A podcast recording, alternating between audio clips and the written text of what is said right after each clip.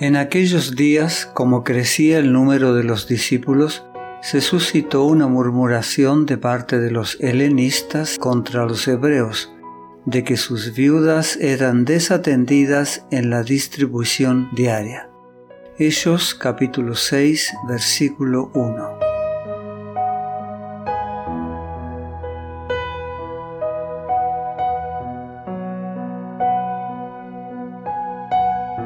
La iglesia primitiva estaba formada por diversas clases de personas de distintas nacionalidades y no había entre ellos diferencia alguna. El relato declara, la multitud de los que habían creído era de un solo corazón y una sola alma. Ninguno decía ser suyo propio nada de lo que poseía, sino que todas las cosas les eran comunes con gran poder los apóstoles daban testimonio de la resurrección del Señor Jesús y abundante gracia había sobre todos ellos. No había, pues, ningún necesitado entre ellos, porque todos los que eran propietarios de terrenos o casas los vendían, traían el precio de lo vendido y lo ponían a los pies de los apóstoles, y era repartido a cada uno según tenía necesidad. Hechos capítulo 4 versículos 32 al 35. La esperanza de los creyentes de que su Señor pronto volvería, junto con su unidad de pensamiento y sentimiento, los hacía estar dispuestos a desprenderse de sus posesiones materiales. Entre los de la fe hebrea reunidos en Jerusalén, había también algunos que eran conocidos generalmente como helenistas, cuya desconfianza y aún enemistad con los judíos de Palestina databan de largo tiempo. Los que se habían convertido por la labor de los apóstoles estaban afectuosamente unidos por el amor cristiano. A pesar de los prejuicios anteriores, todos estaban ahora en armonía unos con otros. Satanás sabía que mientras existiera esta armonía, sería impotente para impedir el progreso del Evangelio, y trató de aprovecharse de los antiguos modos de pensar con la esperanza de que así podría introducir la discordia en la iglesia.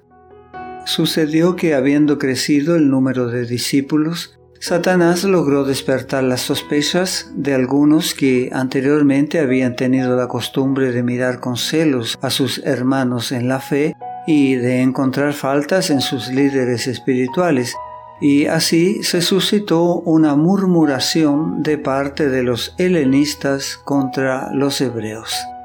El motivo de la queja fue un supuesto descuido de las viudas griegas en la distribución diaria de socorros.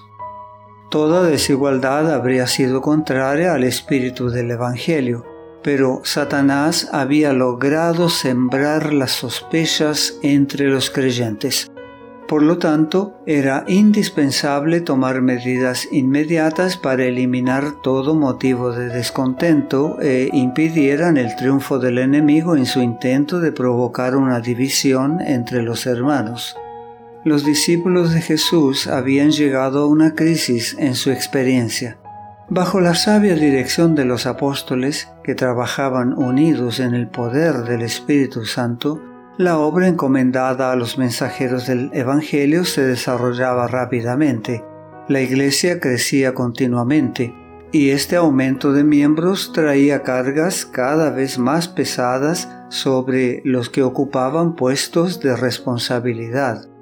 Ningún hombre, ni siquiera un grupo de hombres, podía continuar soportando esas cargas por sí solo sin poner en peligro la futura prosperidad de la Iglesia. Era necesaria una mayor distribución de las responsabilidades que tan fielmente habían llevado unos pocos durante los primeros días de la Iglesia.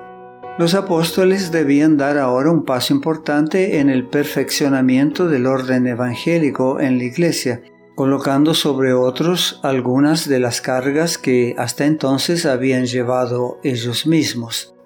Entonces reunieron a los fieles en asamblea e, inspirados por el Espíritu Santo, les dijeron, No es conveniente que nosotros dejemos la palabra de Dios para servir a las mesas. Buscad pues, hermanos, de entre vosotros a siete varones de buen testimonio, llenos del Espíritu Santo y de sabiduría, a quienes encarguemos de este trabajo, y nosotros nos dedicaremos asiduamente a la oración y al ministerio de la palabra. Esta propuesta agradó a toda la multitud, y eligieron a Esteban, hombre lleno de fe y del Espíritu Santo, a Felipe, a Prócoro, a Nicanor, a Timón, a Parmenas y a Nicolás, un prosélito de Antioquía. Presentaron a estos delante de los apóstoles, y después de orar les impusieron las manos. Hechos capítulo 6 versículos 2 al 6. La asignación de tareas especiales a los siete diáconos resultó muy beneficiosa para el progreso de la Iglesia.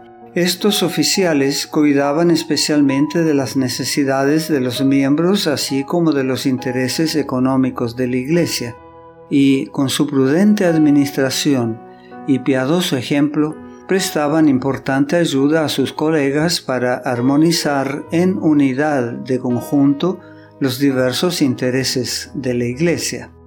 Que esta medida estaba de acuerdo con el plan de Dios lo revelaron los buenos resultados inmediatos que se vieron.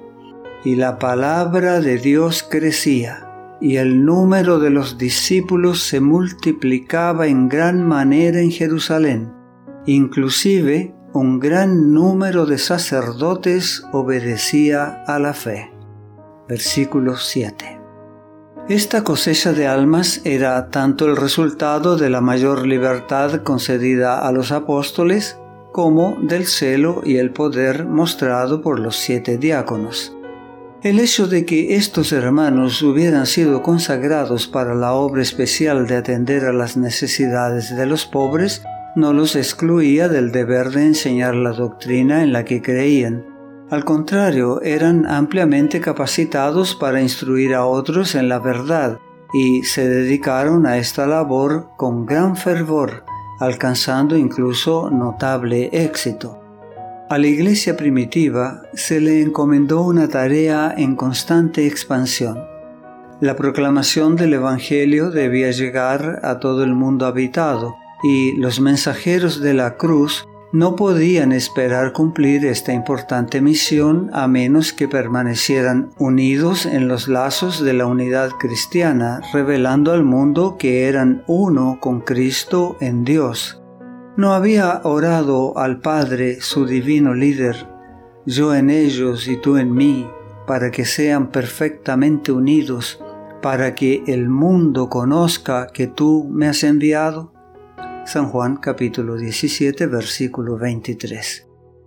Su vida y poder espirituales dependían de una estrecha conexión con aquel por quien habían sido comisionados a predicar el Evangelio. Solamente en la medida en que estuvieran unidos con Cristo, podían esperar los discípulos que los acompañara el poder del Espíritu Santo y la cooperación de los ángeles del cielo.